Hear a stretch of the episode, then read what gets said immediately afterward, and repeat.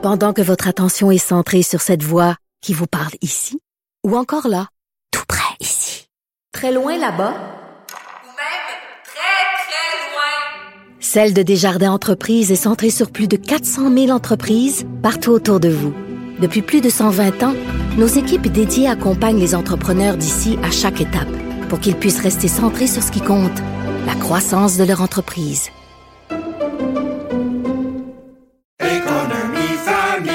Ici Ricardo. Et Émilie, marchand d'IGA. On a envie de vous inspirer à bien manger. À moins de 5 la portion. Suffit de repérer les produits valeurs sûres et de les cuisiner avec une de nos recettes. Les valeurs sûres, c'est bien pensé, hein? Bien sûr! Détails sur IGA.net.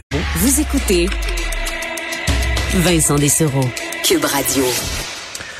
Euh, vous avez, euh, bon, assurément suivi un peu les Olympiques depuis le début et euh, bon, c'est une édition qui, bon, est entachée par plein de choses. Le dossier, bon, politique, le fait que nous, les journalistes doivent utiliser des, des, téléphones pour les détruire par après, de peur d'être suivis. Il y a beaucoup d'ombre, mais en général, la performance de nos athlètes sauve le show. Là. Puis je disais hier avec Geneviève, j'ai couvert un peu les Jeux Olympiques de Vancouver et on se souvient au début, ça tout partait de tout croche. Il y a eu un décès, la flamme qui qui se lève pas pendant la cérémonie d'ouverture. Ça allait pas pantoute, mais finalement, les athlètes et euh, leur prouesse euh, bon rendu ces, ces, jeux-là extraordinaires. Puis après ça, on, on, ne parlait que de ça.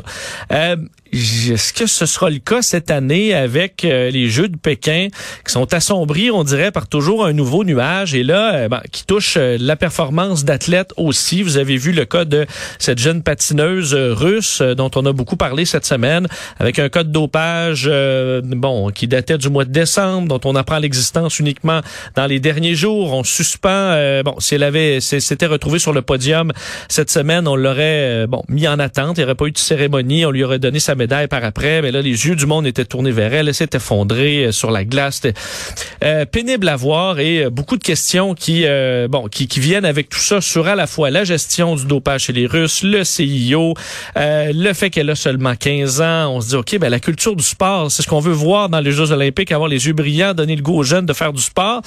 Est-ce qu'on a dévié de ça un peu dans ces, ces Jeux en ce moment? on en parle. Je suis très ravi d'avoir de, cet invité que j'ai déjà regardé moi aussi avec les yeux remplis d'étoiles au jeu de Barcelone. J'étais un peu jeune, mais je me souviens bien d'Atlanta en 96, par contre. Double médaillé olympique en, en natation synchronisée. Et conférencière, Sylvie Fréchette, qui est en ligne. Sylvie Fréchette, bonjour. Bonjour. Euh, bon, longue introduction pour mettre un peu les gens en contexte qui n'ont pas suivi les Olympiques cette année. Euh, mais je dois vous demander, vous, vous, êtes, euh, vous, vous entraînez entre autres des jeunes, vous connaissez plein de jeunes athlètes. Ça vous a fait quoi cette semaine de voir cette, cette jeune athlète russe au cœur d'une controverse mondiale s'effondrer comme ça sur sur la glace pendant sa pendant sa routine?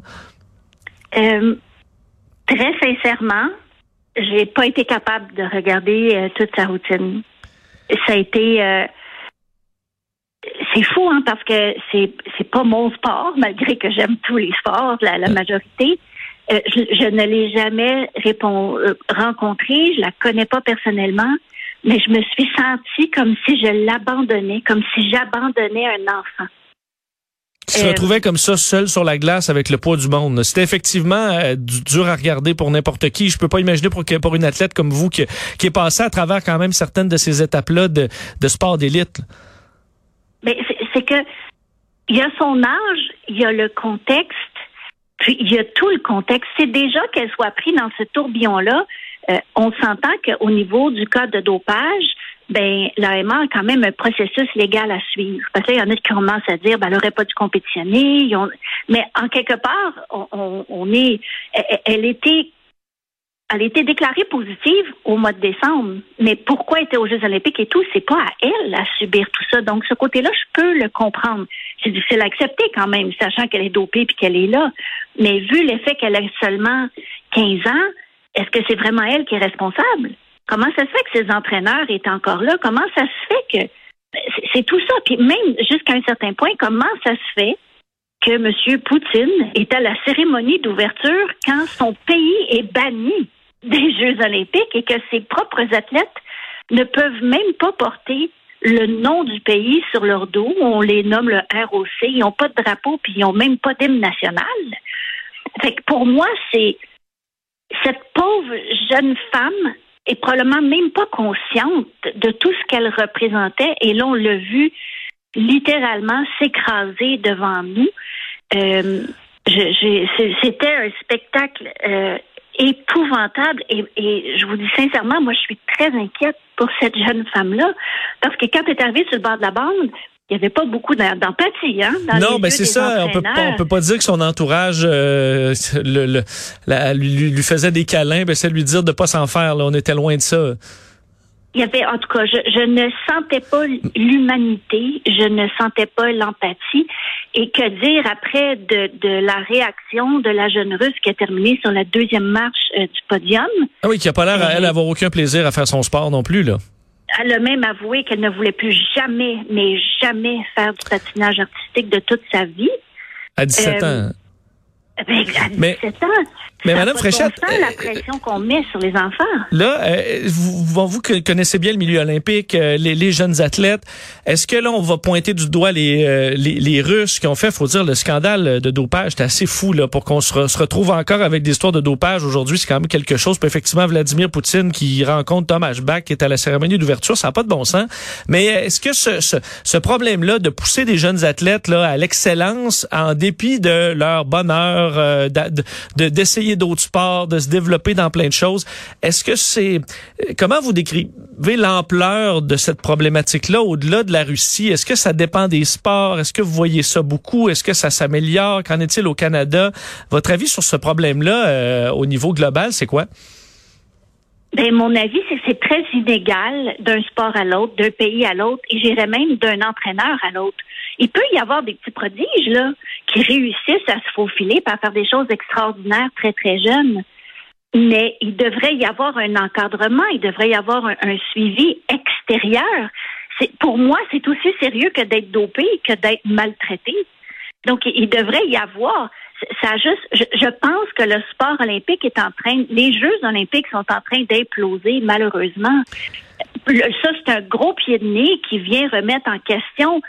Souvent, on voyait, bon, on, voyait dans certains sports que ça sortait beaucoup dans le passé, beaucoup en haltérophilie, tout ça. On, a eu des doutes sur le ski de fond. Il y a eu quelques cas d'Ukrainiens en bobsleigh, je crois. Donc, il y en a toujours un peu.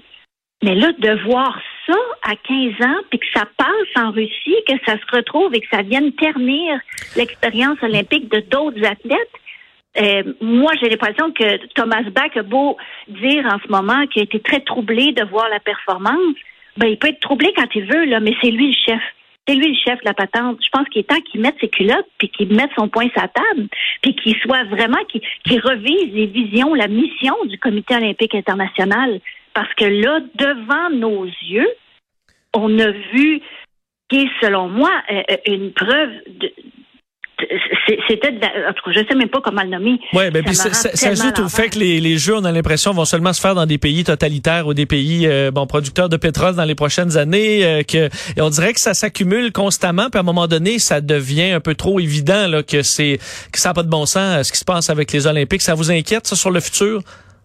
Mais ça m'inquiète énormément. Malgré que là, bon, j'ai entendu, j'écoutais ce matin là, en me rendant à Montréal, euh, qu'on disait il n'y a pas eu, il y a pas eu de, de cas de, de, de COVID qui se sont pointés et tout. Il y a quand même certaines choses qui se sont bien passées. Mais à un moment donné, je pense qu'il faut qu'on revienne au cœur même des Jeux olympiques. Et, et ça me fait tellement du bien quand je vois, entre autres, des pays comme la Norvège qui ont revu la mission du sport, puis la- qui ont revu Ben, comment ils épaulent leurs athlètes, qu'il faut que ça soit dans le bonheur, qu'il faut que ça Et ils soit battent dans- la Chine dans dans le les médailles. Enfin, ils battent tous les pays du monde dans les médailles en ce moment et de loin. là. Donc d'avoir du plaisir, ça, ça fonctionne. Mais moi, je ne comprends pas comment on peut se rendre aux Jeux olympiques et s'entraîner autant d'années si on n'a pas un minimum de plaisir un minimum de respect. Il faut que ça soit plaisant. Mais quand on voit des athlètes comme la jeune de 15 ans, qui je suis certaine va disparaître de la map, on n'en entendra plus parler, comme la belle russe deuxième, qui, qu'on n'en Ouais. entendra Ben, plus je comprends que les, les Russes, souvent, euh, ils font un cycle olympique et, euh, et sont remplacés ensuite par une nouvelle. C'est ce qui semble être le cas de jeu en jeu chez les Russes. Mais ce qui m'inquiète, c'est qu'on s'en fait pas pour ces jeunes athlètes-là qui disparaissent. Qu'est-ce qu'ils sont devenus? C'est quoi leurs blessures physiques, psychologiques, mentales? Qui s'occupe d'eux après?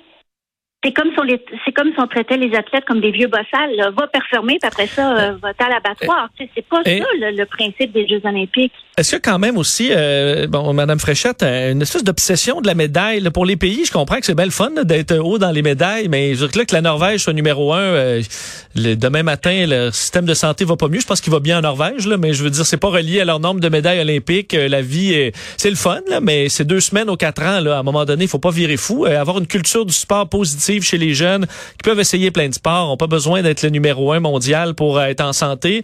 Est-ce qu'on se trompe un peu dans la culture de la médaille? Ben, en fait, moi, je vois des points d'espoir.